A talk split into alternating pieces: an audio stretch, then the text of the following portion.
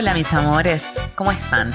Bueno, en el capítulo de hoy les quiero contar sobre la energía de Libra y para eso voy a traer información de la mitología que me encanta, me fascina.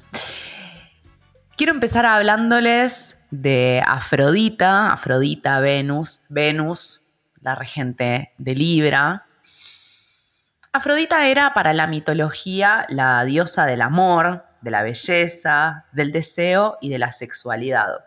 Y si bien era una diosa ampliamente adorada, no pertenecía de lleno a eso que llamamos el Olimpo, ¿no? En el Olimpo estaban los dioses que participaban de la toma de decisiones y Afrodita estaba como en los márgenes, ¿no? ¿Por qué es esto? Bueno, la mitología de Grecia y de Roma es, como ya les conté otras veces, una mitología patriarcal y Afrodita encarna en algún punto mm, el arquetipo de la mujer que es autónoma, que está conectada con lo que quiere y con el disfrute de su sexualidad. Y eso en el patriarcado sabemos que no tiene un lugar, ¿no? Queda justamente en los márgenes. Ahora, hay algo interesante sobre la diosa Afrodita, Venus, en esta categoría de diosas que aparece según algunos autores, que es que, por un lado, no es ni una diosa virgen, ni una diosa vulnerable. Ella pertenece a una categoría que podría ser una mezcla de estas dos categorías binarias de virgen y vulnerable, que es la de diosa alquímica. ¿Por qué? Por un lado, tiene este componente virginal, no en el sentido de celibato o de castidad que le damos en la cultura eh, judeo-cristiana, sino de autonomía, y para más referencias puedes escuchar el otro capítulo de Diosas Vírgenes, tampoco responde a esta categoría de diosas vulnerables como son Demeter o Perséfone, que son estas diosas que sufren mucho, ¿no? Por lo que otros hacen. Y están atravesadas por el accionar de los otros. En el polo opuesto están las diosas vírgenes, que son las diosas que son autónomas, independientes y que tienen algo aguerrido en algún punto. Bueno, Afrodita es una mezcla de estas dos, es una diosa alquímica. Entonces es muy consciente de lo que quiere, de lo que tiene ganas de hacer, pero a su vez está todo el tiempo vinculándose con otros no está en estado de aislamiento. Por eso tiene esta cualidad alquímica. También hay algunas historias que hablan de Afrodita como una diosa que le pudo dar vida a una estatua. ¿No? Y de ahí viene esta idea de la alquimia como la transformación.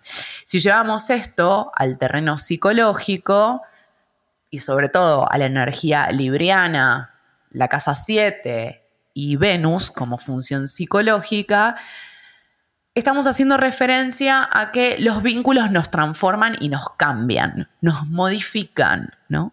Algo que en nuestro momento, en este contexto en el que estamos, no estábamos demasiado acostumbrados, ¿no? Yo tengo la sensación que hemos pasado de una suerte de espíritu colectivo donde prima el amor romántico, una cosa así como muy de desgarro por amor, ¿no? Y por el otro, sobre todo de las mujeres, en pos de la voluntad de los varones, y que ahora hemos pasado a otro polo, que es el de no quiero que nada me atraviese, ni me cambie los planes, ni me compliquen lo más mínimo. Un poco como si quisiéramos que los vínculos vengan absolutamente customizados, como podemos customizar una playlist de Spotify, por poner un ejemplo, ¿no? O sea, queremos que nuestros vínculos respondan a nuestra voluntad. Básicamente sería eso. Ahora, lo propio de lo vincular, entendido como temática libriana, casa 7, venusina, es que los vínculos nos modifiquen. Y esto es algo que aparece eh, con Afrodita, ¿no? Esta diosa alquímica. Alquímica porque algo se transforma y se modifica, insisto. Afrodita pese a lo que creemos habitualmente, es una diosa bastante conflictiva, la verdad. ¿Por qué digo esto? Bueno, hay un montón de relatos donde Afrodita está generando bardo.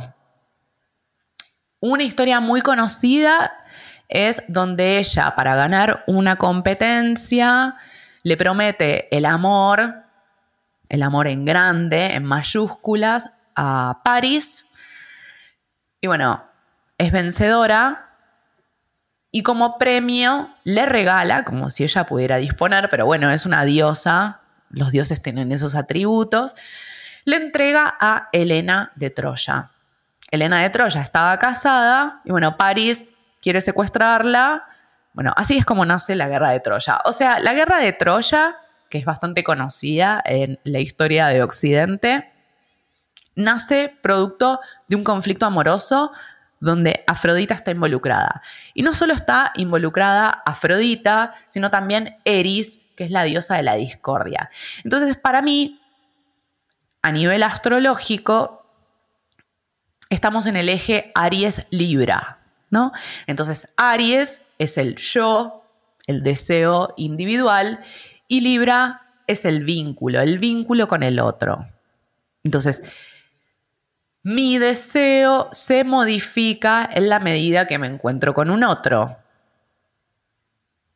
Ahora, también puede pasar, en la forma patriarcal que tenemos de vincularnos, que esté en el polo libriano, donde estoy completamente atenta a las necesidades de los otros, pero no registro mi deseo. Y del otro lado me encuentro con una típica personalidad ariana, que es egoísta, autocentrada. ¿no? Con esto no estoy queriendo decir que todas las personalidades arianas sean egoístas y sean autocentradas, ni que todas las personalidades librianas eh, estén entregadas a la satisfacción de los otros, desde ya que no funciona de ese modo la astrología. Pensémoslo como polaridades energéticas, ¿no? Entonces, Aries me habla del deseo propio, Libra me habla del deseo que se modifica en vínculo. Y desde ya que cuando me encuentro con un otro aparece el conflicto. De esto está hablando la polaridad Aries-Libra, la polaridad astrológica. Otra historia muy interesante de Afrodita-Venus es que Afrodita estaba celosa de la belleza de una humana que se llama Psique. Parece que esta mujer, esta humana, era muy bella. No sé qué significa bella. No hay una definición universal de belleza, pese a lo que creemos habitualmente cuando decimos es bella objetivamente. A mí eso no me dice gran cosa. Sí podemos decir que cada cultura, cada sociedad construye un ideal de belleza, un modelo hegemónico de belleza. Bueno, en los parámetros de la cultura de Grecia y de Roma, Afrodita era muy bella y Psique era muy bella también. Entonces, Afrodita se pone celosa y planea una venganza. ¿no? ¿Qué hace Afrodita? Afrodita era la madre de Eros. Eros, también llamado Cupido. Para que vayamos viendo ahí la conexión entre las distintas deidades. Entonces, Afrodita le pide a su hijo, Eros, el que lanzaba las flechas, ¿no? El flechazo de amor, que le tira una flecha a una bestia devoradora para que se enamore de Psique, y entonces Psique sea devorada por esta, esta monstruosidad. Ahora, cuando Eros ve a Psique, queda completamente embelesado y como por accidente se clava a sí mismo una flecha. Entonces él queda enamorado de Psique. Entre ellos nace un romance, un romance clandestino, porque piensen que Eros está traicionando a su propia madre, que lo mandó a entregar a Psique. Entonces nace un romance clandestino entre estos dos personajes y después de un tiempo, ella queda embarazada, Psique queda embarazada insisto, con romance clandestino, y donde además hay una particularidad que es que sí que no le había visto la cara a Eros. Entonces, un día intenta descubrir quién era su marido. Por supuesto que esas son todas historias míticas, pero que si las llevamos al terreno humano también tienen sentido. ¿Por qué tiene sentido? Porque es básicamente lo que sucede en el momento del enamoramiento, ¿no? Cuando tenemos el flechazo no estamos viendo realmente al otro. Armamos toda una peli con fantasías de lo que el otro puede llegar a ser, pero no es de verdad, ¿no? Está hablando de esto el mito. Entonces, cuando sí que quiere ver quién es realmente su marido, al que no le había visto la cara y del que iba a tener un hijo, Eros se fuga. Entonces sí que que iba a ser madre y que estaba desesperada, va a pedirle ayuda a los dioses. Quiero encontrar a mi marido, al padre de mi hijo. Bueno, esto es una historia bien patriarcal, ¿no? Donde Mm, hay una mujer que está gestando y varón se fuga. Entonces sí que va a pedirle ayuda a los dioses. Y ahí aparece Afrodita de vuelta. Voy a hacer un paréntesis con esto. Todos los dioses y los humanos incluso le tenían miedo a Afrodita en algún punto, porque sabían que su presencia generaba conflicto. Afrodita a su vez estaba casada con un artesano que era Hefestos o Vulcano, según la versión, pero ella tenía un montón de amantes por ahí. Por eso digo que responde al, eh, al arquetipo de la mujer que es libre. Los parámetros de nuestra cultura diríamos una puta, ¿no? Bueno, Afrodita es eso. Afrodita Venus es eso. Está tan guiada por lo que le da placer y por lo que tiene ganas de hacer que no le importa qué es lo que pasa y Hefestos, Vulcano, bueno, se enloquecía de celos, ¿no? Afrodita tenía un romance con Marte, con Ares, y producto de este vínculo nace Eros Cúpido, ¿no? Estoy armando un poco la familia mitológica. Bueno, la cosa es que, volviendo al pedido de ayuda de Psique a Afrodita, le dice, bueno, yo te voy a ayudar a recuperar a tu marido, que es mi hijo, ¿no? Pero te voy a poner unas pruebas. Entonces, la primera prueba que le pone es que tiene que separar un montón de semillas de mijo, de amapola, de trigo, una montaña enorme. Bueno, sí que se pone a llorar, pero recibe la ayuda de las hormigas. Fíjense como, primero, en la mitología todo está vivo. Vivimos en un mundo encantado. Y cómo esa idea vuelve a reaparecer en los cuentos de hadas, que muchos de los cuentos de hadas llegaron hasta nuestros días a través de las películas de Disney.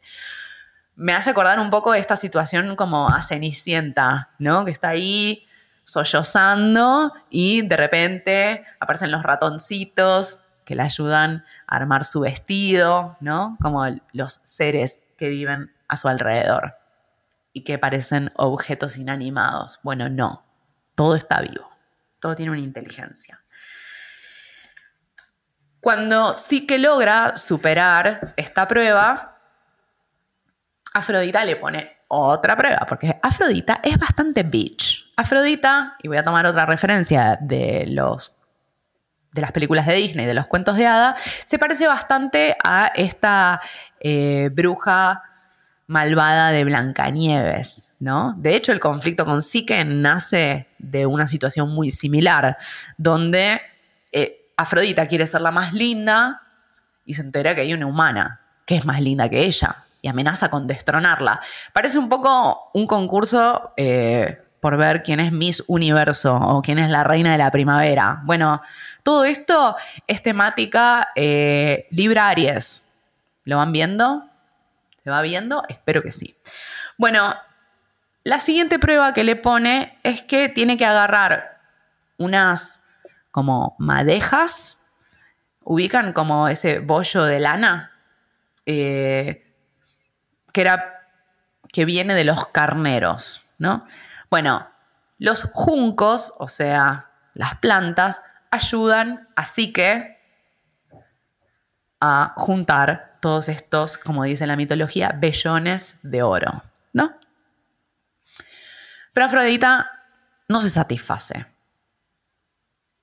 Vieron qué difícil que es Afrodita. No es tan bonita como creemos habitualmente. Entonces le pone otra prueba. En esta otra prueba sí que tiene que traer un vaso de agua de un río misterioso que se llama Estige. Otra vez sí que agotada, no sabe cómo lograrlo y viene un águila y la ayuda. Fíjense cómo aparece la ayuda de los otros personajes, ¿no? Y esto me parece que es como muy interesante porque eh, si hay algo que es específico de la energía libriana, es que siempre somos con otros, que no hay forma de vivir en estado de aislamiento. Piensen que Libra en el zodíaco viene después de Virgo. En Virgo estábamos en el momento de ser ermitañas, ser ermitaños. Acá siempre es con otros, nunca es en soledad. Bueno, ahora le ayuda un águila.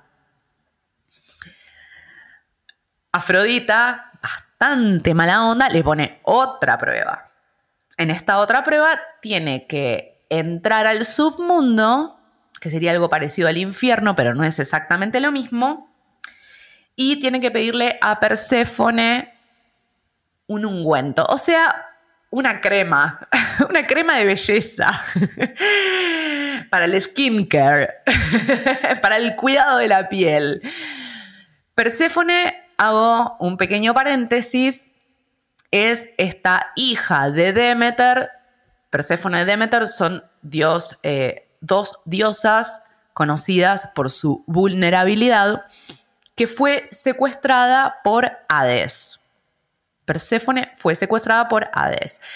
Hay una versión del mito que dice que Afrodita genera que Hades se enamore de Perséfone y que tenga tal nivel de obsesión que la termina secuestrando.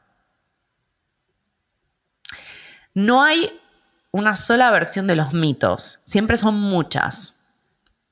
Y los mitos son relatos que están vivos. Por eso nos vamos a ir encontrando con distintas versiones de cada relato. Y yo creo que todas, pues Géminis, aplican. y depende del contexto, ¿no? Bueno, entonces ahora Perséfone que ya está viviendo en el submundo con su nuevo marido, el secuestrador, tiene que darle así que una crema. Ahora, sí que recibe el consejo de una torre, acá hay un edificio que está hablando, es una torre, que le dice, guarda así que, porque si vos comes algo en el submundo, no te vas a poder ir de ahí. O sea que todas las invitaciones que te hagan de comer, sobre todo las granadas, los frutos del submundo, las tenés que rechazar. Entonces, sí que baja al Averno y consigue este producto cosmético que Afrodita le había pedido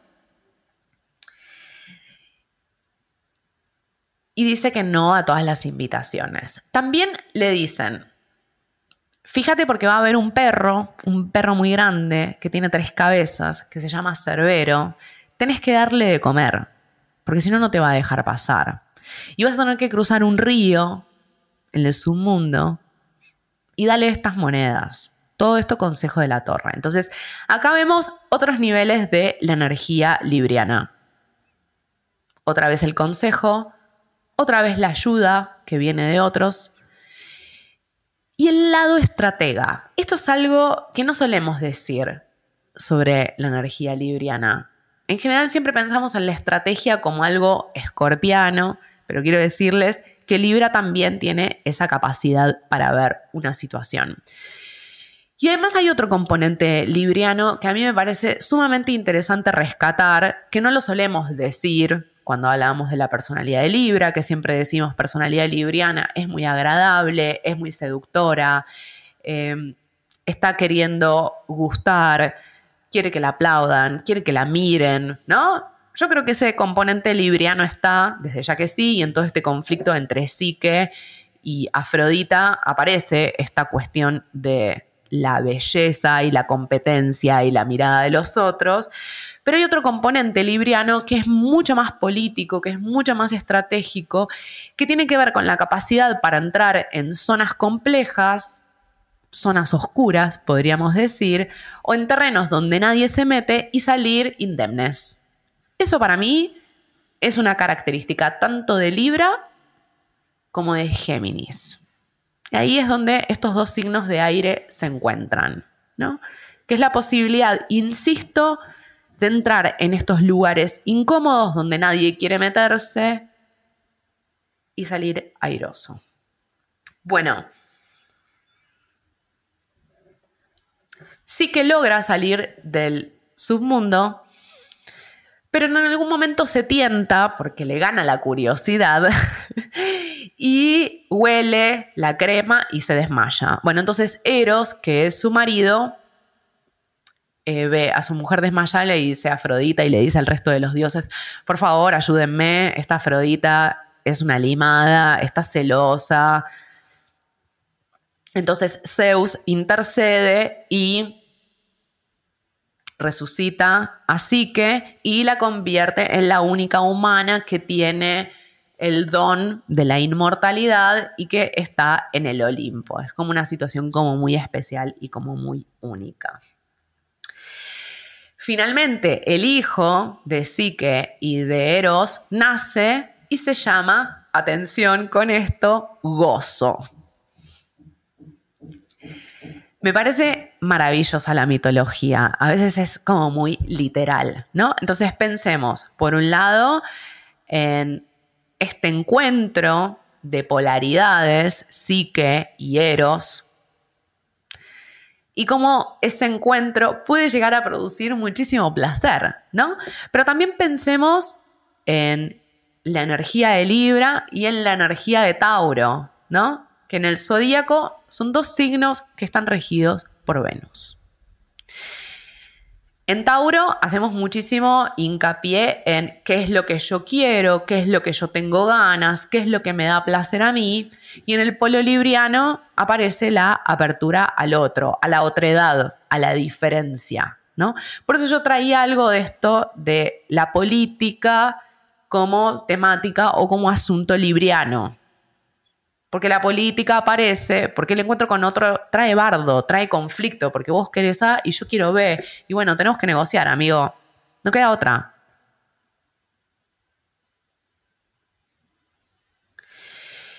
En Libra, después de Virgo, perdemos la virginidad, perdemos la autonomía, nos, comillas, contaminamos del encuentro con el otro. Esto es lo propio de lo libriano y es lo propio de lo venusino también. Y hay algo más. La casa 7, que tradicionalmente es la casa de la pareja o de los socios, ¿no? De los vínculos de paridad, también es la casa de los enemigos, de las personas con las que tenemos un conflicto. ¿Por qué? Porque también del encuentro con nuestros enemigos, enemigas, aprendemos muchísimo. Y eso que nos molesta de los otros también está adentro nuestro, en una porción pequeña, pero está. Si no, no nos molestaría. Ese es el famoso mecanismo de proyección. Hago silencio porque estoy pensando y estoy dejando que ustedes piensen también. Pues estoy tirando data, data, data.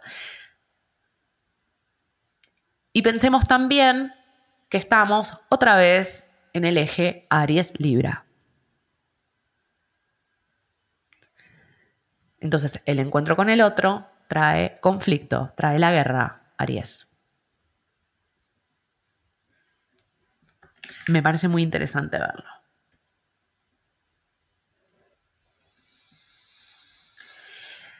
En el mito de Psique y Eros hay un flechazo, hay un enamoramiento como feministas en deconstrucción del amor romántico, vamos a cuestionar esta idea del crash y el embelezamiento, ¿no? Sobre todo si creemos que ese amor nos va a salvar de nuestros problemas económicos y de nuestras angustias existenciales. Pero como temática libriana, venusina y de casa 7, nos atrae a alguien porque ese alguien es desconocido. Preguntas posibles. ¿Por qué me gusta alguien de otro país?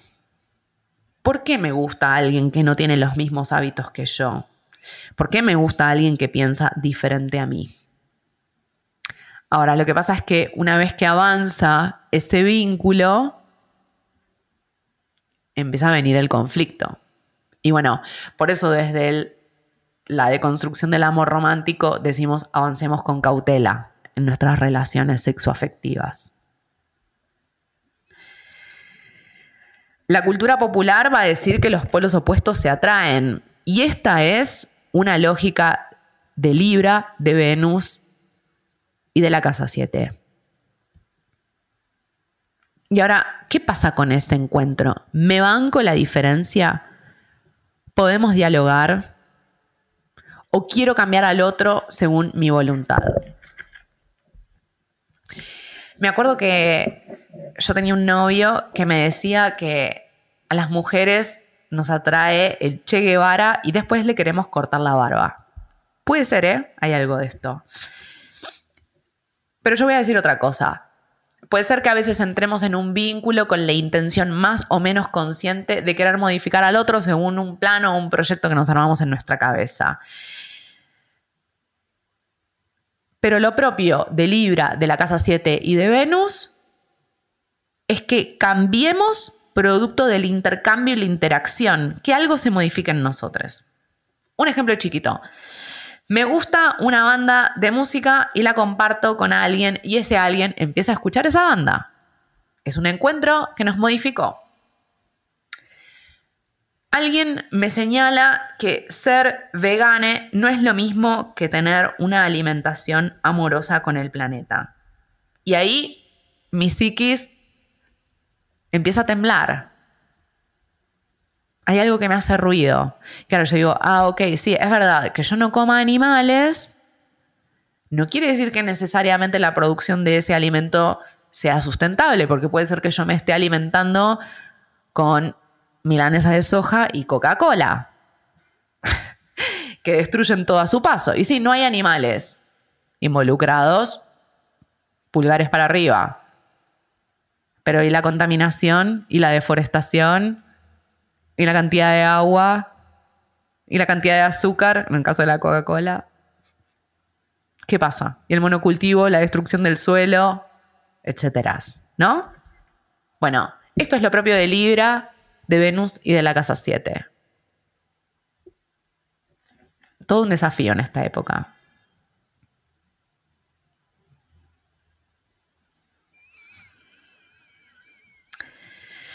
Bueno, hemos llegado al final para ir redondeando un poco lo que les conté. En Libra aparece el encuentro con el otro, aparece la ayuda de los otros y aparece una modificación que es producto del encuentro. Y además, fíjense en esto, el erotismo o el deseo por el otro se activa en la medida que el otro es un misterio, que es desconocido. Y ese misterio, ese desconocimiento, me dan ganas de ir al encuentro. Y para ir a ese encuentro, como dice mi amiga Dalia, que es la más libriana del mundo, hace falta tener mucho coraje. O como dice mi querida Gilda, que también era libriana, hace falta tener un corazón valiente. Porque el encuentro con el otro nos modifica por completo. Y eso que creíamos ser o eso que creíamos sobre determinado tema, ya no es tan así. Y si no, simplemente queremos vincularnos desde un lugar leonino, que es que quiero que el otro me aplaude, no me modifique en lo más mínimo, no me cuestione en lo más mínimo y me diga todo que sí. Puede ser. Pero entonces no va a haber encuentro. Entonces quiero un fan, no quiero un encuentro, no quiero un vínculo. Pero ya sabemos lo que pasa con los fans también Y si no, fíjense lo que le pasó a John Lennon, que fue asesinado por un fan. por las dudas, ¿no? Porque también, claro, un fan espera que vos hagas exactamente siempre lo mismo. En la medida que vos querés cambiar algo, el fan te cuestiona. Porque no estás haciendo eso a lo que lo tenés acostumbrado. Dicho de otro modo, está esperando que vos siempre toques tus hits para un músico, ¿no? Que siempre toques el mismo tema. Ahora, cuando vos querés hacer algo diferente, no, no lo acepta. Bueno, es ese problema. Así que, amores, hasta aquí llegamos. Estos son los desafíos de la energía de Libra. Aplica si tenés Sol, ascendente, Luna en Libra, si tenés planetas en la casa 7, si tenés Venus en casa 1, 4, 7, 10 o 12, o si tenés a Venus en algún lugar destacado de tu carta, como puede ser en aspecto al Sol, la Luna o el regente del ascendente. Toda esta es información como bastante técnica y si no, simplemente fíjate si esta información tiene algún tipo de resonancia. Em, algo que les quería traer también, que apareció mucho en los últimos años en relación a la deconstrucción del amor romántico, eh, y que esto es bastante Venus en Escorpio, pero bueno, yo siento que ahí Venus en conexión con Escorpio, o si estuviera en Aries, como potencia el registro de lo venusino como conflicto, ¿no? Y como transformación, como cambio, eh, como pelea muchas veces. Y es que habitualmente decimos, si duele, ahí no es, ¿no?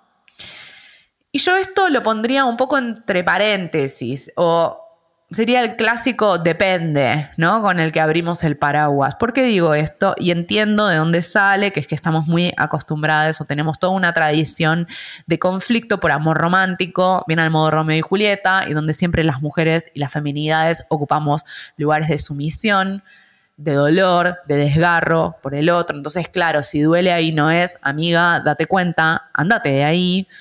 Pero hay otro nivel donde yo digo, bueno, el encuentro con el otro puede ser incómodo y puede llegar a tocar lugares que están heridos. Que por supuesto hay que ver si el otro tiene un rasgo violento o algo de psicópata donde disfruta dañar, no estoy hablando de eso, sino que hay algo donde el otro simplemente está haciendo, tiene su voluntad, tiene su deseo, y no es que tiene la intención de lastimarme, pero con su forma de ser genera un movimiento en mí. Y a veces, si una está como muy agarrada a una identidad o algo que yo creo ser, bueno, claro, ese encuentro me va a generar incomodidad y me va a doler, ¿no? Entonces puedo llegar a llorar, por decirlo de algún modo. Pero bueno, quería hacer un poco esta salvedad porque me parece interesante que, lo empecemos a pensar para salirnos también de, algunos binarismos y de esta polaridad que estuve viendo a nivel social, donde pasamos de la novela mexicana o de Natalia Oreiro o de Andreita del Boca a, bueno, no quiero vincularme con nadie porque todos me hinchan las pelotas, ¿no? Bueno, a ver cómo hacemos. Me parece que ahora estamos en otro momento donde necesitamos volver a los vínculos, pero volver desde otro lugar. Y bueno, el reencuentro a veces viene con conflicto. Eso. Muchas gracias por haber llegado hasta acá. Te quiero contar que esto que te conté del mito de Eros y Psique forma parte de mi nuevo libro, Astrología para reencantar el mundo. Y las historias de Venus aparecen en mi primer libro que es Asuntos de Venus.